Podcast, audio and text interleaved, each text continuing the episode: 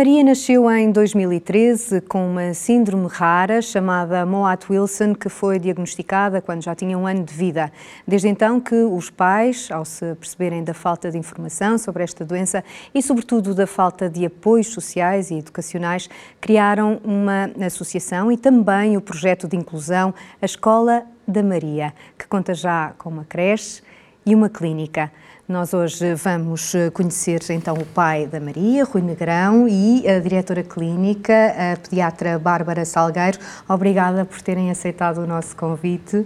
Obrigado. Um, Rui, uh, se calhar começaríamos um, pela gravidez da mãe Sandra. Foi tranquila até às 32 semanas? Sim, exatamente. Nessa, nessa altura, numa ecografia das 32 semanas, foi detectado líquido no tórax não sabendo a, a origem. A, a, partir daí, uh, várias hipóteses foram surgindo até, e a única certeza é que a Maria, assim que tivesse, uh, assim que nascesse, teria que um, ser entubada de forma a que o líquido fosse retirado. Uh, foi feito em Santa Maria, uh, refiro em Santa Maria porque acabou por ser, eu acho que foi fundamental no processo de recuperação da, da, da Maria, e do Até, diagnóstico também. Exatamente, sim. Da doutora Oana. Exatamente. Tivemos a sorte de, da doutora Oana estar a acompanhar a, a, a gravidez desde o início um, e já ter conhecimento desta síndrome. Portanto, a doutora Oana, como geneticista, certo? Sim, exatamente.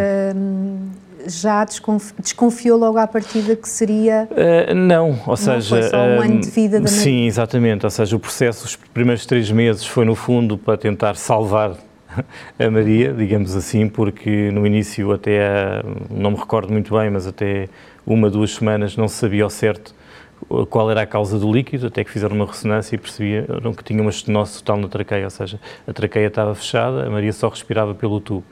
Isto uh, só por si só, doutora, é, esta parte da estenose total da, da traqueia é uma situação uh, também por ela rara, certo? Nas crianças. É, é uma situação só por si rara. Uhum. Uh, e é ainda assim enquadrado num, num síndrome Watt-Wilson, é, mesmo dentro do síndrome, não é das mais frequentes.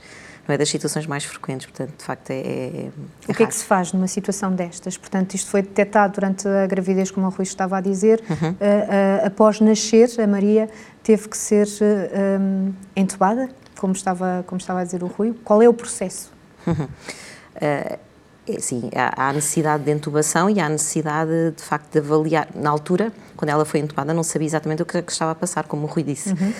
Uh, o que aconteceu foi que ela teve que fazer a ressonância e isso é que foi dar o, o diagnóstico desta situação da estenose traqueia. E depois, posteriormente, é tentar fazer essa reparação que foi, que, que foi feito à, à posteriori. Basicamente, é, é se a traqueia, uma estenose, é, basicamente, é a traqueia muito apertadinha, seria um tubo onde passaria o ar com alguma facilidade. Estando muito apertadinho, o ar não passa com facilidade o que dificulta a respiração e tenta-se, em algumas situações, ou alargar o tubo já, que já existe ou substituir por outro um, em termos, em termos uh, cirúrgicos. Muito bem. Rui, quando, quando receberam esta, esta notícia durante a gravidez, uh, a mãe.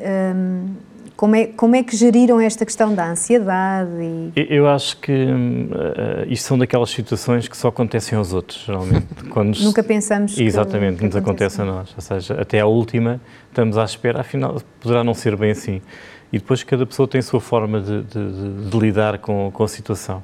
Uh, foram três meses, no fundo, de, em, que, em, que, experimentamos o máximo das emoções uh, durante aqueles períodos e, e, e, reforço que cada pessoa tem a sua forma de lidar, porque, por exemplo, enquanto a, a Sandra, a mãe da Maria, sentia-se muito melhor, isto dando um exemplo, estando enquanto ela estava na, na, nos cuidados intensivos próximo uh, dela, para mim era muito sufocante, digamos assim, estar ali mesmo ao pé de, porque no fundo ela estava uh, anestesiada, não é mesmo, não é? Ou seja, é um sentimento de impotência muito grande, uh, muito grande ou seja, mas, mas durante, durante a gravidez, quando, uhum. quando fizeram este, este diagnóstico, colocou-se alguma vez a, hipótese de operar in utero? Ou... Não, porque não, não, sabiam qual era a causa, ou seja, só depois, esta operação É uma operação que já médicos em Portugal tinham estado a, a, a treinar para fazer, mas como é uma situação muito rara, uh, acabou por não ser feito por médicos, teve que vir um médico espanhol a fazer a operação. Um, isso porquê? Porque só nessa altura é que perceberam qual era a causa do líquido. Ok. Um, estes três meses que estava a dizer de grande, de grande preocupação e receios e, e muitos medos, e, e, chegar ao diagnóstico a um ano de idade com a doutora Ana, conte-nos como é que isto aconteceu, Sim, como é que recebeu seja, esse diagnóstico. Um, a Maria, quando veio para casa, com oxigênio e toda, toda essa parte, já estava, começou logo a ter terapias, uh, porque os médicos foram três meses de início de vida muito complicados e daí faria sentido começar logo a ter alguma intervenção, não sabendo qual, que ainda tinha essa síndrome. Uh, e conforme o tempo foi passando, houve alguma desconfiança que eh, a Maria estava a demorar demasiado tempo a recuperar algumas uh, algumas situações que para nós são por instinto, quase que não, não, não ligamos. Até que a doutora Ana, numa consulta de genética, disse, só passado um ano, que hum, tinha desconfiança relativamente a uma síndrome, mas ainda tinha mais dúvidas, porque, se, por exemplo, se colocássemos uma fotografia da Maria em bebê e uma minha em bebê e tirássemos o conteúdo, era a mesma criança. Uhum. Ou seja, uh, uh, isso ainda gerava mais, mais dúvidas. Uh, Pediu-nos autorização para fazer o teste, que foi para um laboratório em, em, França, e pronto, e veio a confirmação. Aí foi mais um daqueles momentos em que estamos sempre à espera Uh, até à última que não é connosco. Ou seja, a partir desse momento. Como é que foi, como é que foi o, o momento de, de, receber esse diagnóstico? Eu acho que, que, nesse momento aí voltamos outra vez, cada pessoa tem a sua forma de lidar, e, e no meu caso, por exemplo, é não pensar na situação e pensar uh, o que é que eu posso fazer para ajudar a Maria, não é? Ou seja, eu acho que um, e é o que tem feito até hoje, não é? Sim, Arregaçar seja, as mangas sim, e vamos em frente porque, à procura de uma solução. E eu acho que cada vez, uh, uh, eu acho que quando existe um diagnóstico, existe um problema, se tivermos o diagnóstico mais cedo, uh, a possibilidade de intervenção e direcionada para esse, para esse problema é uma mais-valia, não é? Ou seja, estamos a ganhar tempo nesse sentido. E a partir dessa altura, até por defesa própria, digamos assim, porque é mais fácil de, de encarar o problema, perguntámos aos médicos o que é que podemos fazer. Pronto. É, é esta parte do, do diagnóstico, doutora, como médica, ehm, como é que, do lado, do lado profissional, como é que se entrega esta notícia aos pais? Eh, com muita dificuldade, uh, com muita dificuldade. Há, há, eu, eu, eu, sou pediatra, uhum. uh, mas a minha área de trabalho de há uns anos esta parte é exclusivamente o neurodesenvolvimento eu, infelizmente, é, é raro o dia que não tenho que dar uma notícia muito triste a uns pais, seja porque há um síndrome específico, seja porque a criança tem uma perturbação do espectro do autismo e, embora recorram à consulta porque têm desconfiança, lá está, é como o Rui diz, fica sempre aquela, aquela esperança de que não seja nada, que, que as coisas vão passar. Agora, uh, à conta da pandemia e dos confinamentos, os pais surgem muito com, com o discurso de mas isto é normal, ele não conviveu com crianças. Um, e é muito duro termos que, de facto, chamar os pais à terra e dizer e é mesmo verdade, isto é mesmo assim, mas estamos cá, estamos cá para ajudar e agora vamos trabalhar, vamos arregaçar mangas e vamos, vamos trabalhar a, a equipa em, conjunto. E cumpre-se um, um, protocolo a passo a dar para, para transmitir essas, essas notícias às famílias? É assim, não, não acho que exista um não protocolo. Não, não. Depende muito do profissional, depende muito da criança que nós temos à frente, depende muito dos pais que nós temos à frente. Uh, depende muito também das avaliações que já foram feitas, porque no neurodesenvolvimento não há propriamente um, assim, salvo os testes genéticos, por exemplo, identificar eh, doenças específicas, uh, não é como chegar um, ao médico, pedir umas análises, temos o colesterol alto, temos Exato. a glicemia alta, etc. Há uma série de, de testes do ponto de vista de neurodesenvolvimento a fazer para traçar o perfil de funcionamento da, da criança. Agora, eu gostava de reforçar só, só uma coisa, em uhum. neurodesenvolvimento o que nos interessa mais não é tanto o diagnóstico, o rótulo, porque muitas vezes, ou pelo menos não a causa, porque em mais, muito mais de metade das situações nós não temos causa identificada para os atrasos do desenvolvimento, para as perturbações do espectro do autismo, etc. Interessa-nos sim perceber como é que aquela criança funciona, qual é o impacto que está a ter na vida dela e como é que nós vamos ajudar. Isso sim é o mais importante. E era, foi precisamente isso que o, que o Rui eh, queria uma solução, ou seja, uma ferramenta, ou ferramentas que, que vos indicasse um, ehm, o que fazer numa situação destas, porque o, os portadores desta síndrome, Moat uhum. Wilson, tem o nome de, de, dos médicos que, que, que descobriram, um, ehm, manifestam diversas alterações a nível genético, certo? Sim, Sim, uh, as que são conhecidas é uma doença, uh, lá está. Isto é, nós tivemos que aprender alguma coisa com esta realidade como pais. Não, não, não somos médicos, mas tentamos perceber para tentar ajudar. E para nós, 98 já foi há, há algum tempo, mas para a identificação de uma síndrome é muito pouco tempo, ou seja, poderia haver muito poucos registros Uh, e pelo menos o que está identificado são alterações genéticas, a nível do coração também, parte intestinal, uh, parte cognitiva, uh, crianças que na maioria não falam muito, dizem poucas palavras, existe a comunicação aumentativa, que é um sistema muito utilizado para este tipo de crianças que tem funcionado, e depois existem os diferentes graus da própria síndrome em cada criança, é? ou seja, no caso da Maria, por exemplo, quem olha para a Maria se calhar não lhe dá oito, não lhe dá oito anos pelo tamanho que tem, mas não sabemos se daqui a dois ou três anos, como acontece com algumas crianças que têm a mesma síndrome, que aumentaram a, a, a, de tamanho nesse, nesse Portanto, sentido. pode haver aqui também um, um atraso no desenvolvimento físico um, e, e fala-se em epilepsia, também alguns sim. casos uh, reportados. Sim, sim, sim, é um dos, é um do, a, a Maria também tem e também apareceu aparece geralmente pelos dois anos, uh, é, é, informação.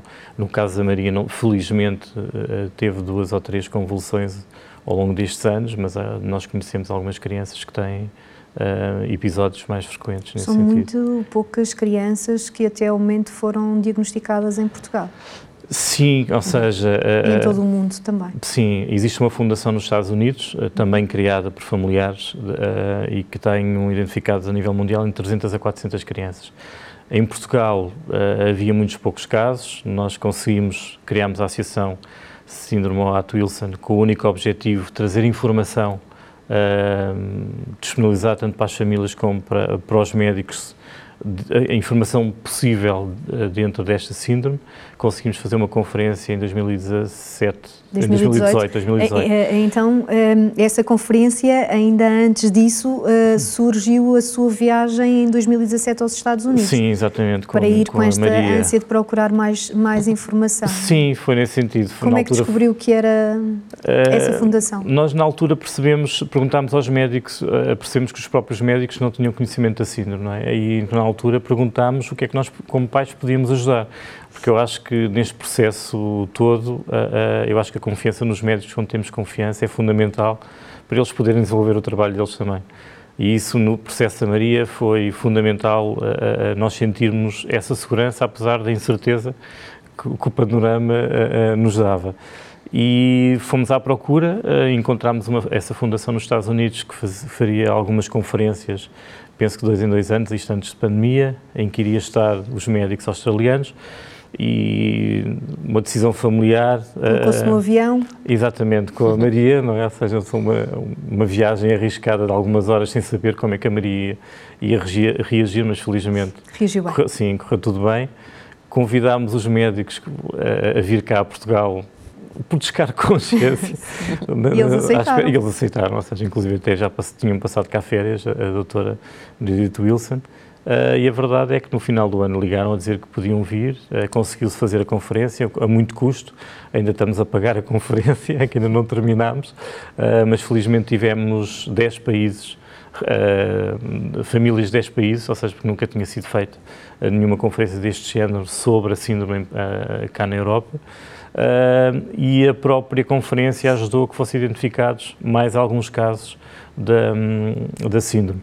Nós não conhecíamos esta realidade e, pelo que a doutora Oana nos explicou, muitas mais crianças, se for preciso, têm esta síndrome, mas os médicos, não tendo conhecimento que existe esta síndrome, não, não encaminham para lá uh, uh, os testes uhum. e, e, o despiste. Daí também este interesse uh, muito grande por parte dos, dos médicos em virem em 2018 para esta, para esta conferência. Identifica-se também um bocadinho com as palavras que o Rui estava a dizer, é muito importante esta participação dos pais. quando Ah, sem dúvida, sem dúvida. Este interesse Sim, eh, os, os, pais são uma chave fundamental na, na, no processo terapêutico da, das crianças um, funcionam como co-terapeutas. Nós não queremos que os pais sejam terapeutas, mas funcionam como co-terapeutas e ajudam no, no, no, processo das crianças. E, e, é muito, sobretudo nestas doenças mais raras, a partilha de experiências, o sentirem que não só que não estão sozinhos, mas perceberem como é que outras pessoas conseguem gerir determinadas situações no mesmo síndrome, um, consegue ser, pode ser de facto muito importante para estes pais. Hum, e, e, e, daí esta necessidade também de, das, das, associações. Às vezes nós pensamos, mas porque é que uma doença que tem meia dúzia de casos no mundo inteiro tem uma associação? É exatamente por isto, um, para, para os pais se poderem juntar, para a ciência poder evoluir, porque não é fácil diagnosticar estas situações. Se nós pensarmos no caso da Maria, o Moat Wilson, há à volta de 300 no mundo inteiro. Possivelmente haverão mais crianças e Pro, não, não Provavelmente, até porque é um síndrome que depois, a posteriori, depois é tudo muito fácil. não É? Uh, mas um, o que acontece é que existe uma alteração num gene, um, em particular no cromossoma 2, uhum. e esse gene é responsável pela produção de uma proteína que está presente em inúmeros órgãos. Daí poder afetar múltiplos sistemas, afeta o sistema nervoso central, há atraso global do desenvolvimento, há epilepsia em mais de 80% dos casos e muitas vezes uma epilepsia difícil de tratar ou até mesmo intratável. O aparelho gastrointestinal também pode estar envolvido com situações ligeiras de obstipação até coisas mais complicadas como a doença de Hirschsprung, a parte cardíaca, a parte renal, portanto, se nós pensarmos... podem levar a um internamento. Podem, Vários. claro, qualquer uma, qualquer uma destas situa situações pode. Um, e se nós pensarmos, isto são, é, é, a variedade de sintomas é tão grande e, e, se pensarmos que ainda por cima as características uh, físicas, portanto, o fenótipo um, é considerado um fenótipo algo peculiar, mas com, com dismorfia menor, portanto, uhum. o nariz um bocadinho mais batatudo, um, coisas pequeninas. São pequenos sinais. Pequenos sinais, mas que ainda por cima só, muitas vezes se vão tornando mais evidentes à medida que a criança vai crescendo. Portanto, isto da Maria em bebê não ter sido diagnosticado é perfeitamente possível. E, lá está, teve a sorte de, de ter passado por uma geneticista que já conhecia.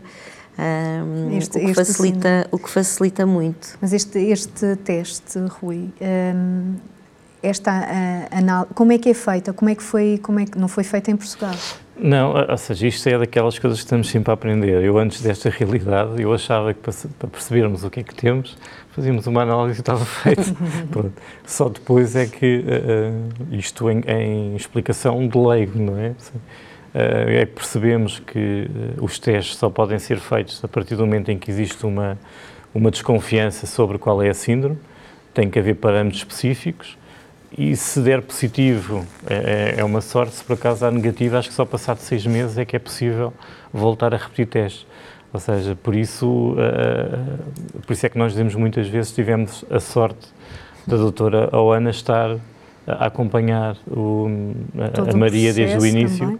e ter conhecimento, ter, ter conhecimento desta síndrome, porque se calhar uh, poderia-nos acontecer com muitos pais uh, que a criança vai, vai crescendo e os pais não sabem o que é que a criança tem. Ou seja, eu, e isso acho que conforme o tempo vai passando, um, a angústia e o, e, o, e o, sofrimento de não saber o que é. Mas ajuda então a termos um, um nome para. Um nome, eu acho é que no, na minha interpretação e para mim como eu sinto, não é o nome, ou seja, mas é o diagnóstico, é saber que a Maria tem aquilo e para ajudar a, a Maria o que é que é preciso fazer, não é? Ou seja, o nome podia ser aquilo, a mim não, não ou outro qualquer, interessa-me perceber é a Maria tem aquilo e eu posso fazer isto para ajudar. A questão é que, tendo, tendo o diagnóstico, de facto, há pais que lidam muito mal com ter o diagnóstico eh, e vivem num sofrimento atroz, porque depois vão pesquisar e veem quais são as complicações que podem surgir. Mas depois a maioria sente-se um bocadinho mais apaziguada, porque percebe qual é a razão um, e mais nós podemos antecipar complicações se, se nós soubermos que um, determinada situação a partir de determinada idade pode dar uma complicação, conseguimos antecipar essas complicações. Nós conseguimos, por exemplo, saber que no, no Moat Wilson, apesar dos miúdos terem muito pouca linguagem de uma forma geral, a percepção é de que a compreensão é um bocadinho maior do que a expressão e que os métodos aumentativos da linguagem, por símbolos, etc., funcionam muito bem nestes miúdos, ao contrário de outros nos quais até podem não funcionar de, de todo. Portanto, nesse sentido, ajuda. O conhecimento é, é, é, sempre fundamental. Nós estamos a ver algumas, algumas imagens. Como é que tem sido, uhum. como é que tem sido o dia a dia? Tem havido uma evolução muito favorável na, na Maria desde, desde cedo. Sim, desde, desde a nascença, ou seja, como eu estava a dizer há bocado e estou a olhar, a rever ali algumas, eh, algumas, algumas imagens, eh, eh, como a Maria já estava a fazer terapias devido ao tempo que tinha estado no, no, no hospital, depois foi apenas um canalizar para as características da síndrome. E a verdade é que ao final do dia, uh, como se costuma dizer, vê-se os resultados. É? Muitas vezes nós sentíamos que havia ali alguns períodos que a Maria uh, parecia que não desenvolvia nada e a verdade é que passado 4, 5, 6 meses ela começava a fazer coisas de, dessa altura e depois também são crianças que têm o seu próprio feitio, não é? Ou seja, nós assistimos a situações que a terapeuta a pedir-lhe uma coisa e, e, literalmente ela não quer e só sabe fazer e só fez a seguir quando a terapeuta uh, desviou o olhar, né? ou seja, mas... Uh, não deixa de ter oito anos. Claro, claro que tem, sim. Tem claro um, um feitio também muito especial. Claro que sim, claro que sim, ou seja, mas é um investimento diário, esse aspecto é um investimento diário. E a criação da associação foi a pensar também, não só nesta partilha de, de informação sobre a síndrome, mas uh, também como poder ajudar pais uh, na mesma situação? Sim, sim, mas uh, uh, o principal objetivo na altura que nós sentimos e, e, e tivemos outros pais um, que conhecemos logo desde do início, é que também tinham esta síndrome, que a própria doutora Ana nos colocou em contacto nesse sentido e, e, no fundo acabámos por dinamizar, por uma questão de proximidade também, esta parte da, da associação uh, o Pedro e a Silvia, que também foram fundamentais neste, neste, neste processo para desenvolvermos esta, esta associação, mas o, o objetivo principal era trazer o máximo de informação possível, tanto para as famílias como antes de ajudar, ou seja, porque para ajudar eu acho que só podemos ajudar quando sabemos como é que podemos ajudar. Ou seja, e a verdade é que sentimos que o desconhecimento em relação a esta síndrome era muito grande, ou seja, por isso o objetivo principal, e isso até está na, nos objetivos da, da, associação, é trazer o máximo de informação possível uh, dos próprios médicos australianos, da própria fundação, para tentar ajudar os médicos e disponibilizar desenvolvimentos, porque Uh, uh, e depois percebemos que o desenvolvimento de uma síndrome e pesquisa de uma síndrome existe um investimento muito maior numa síndrome onde existem muitas crianças identificadas.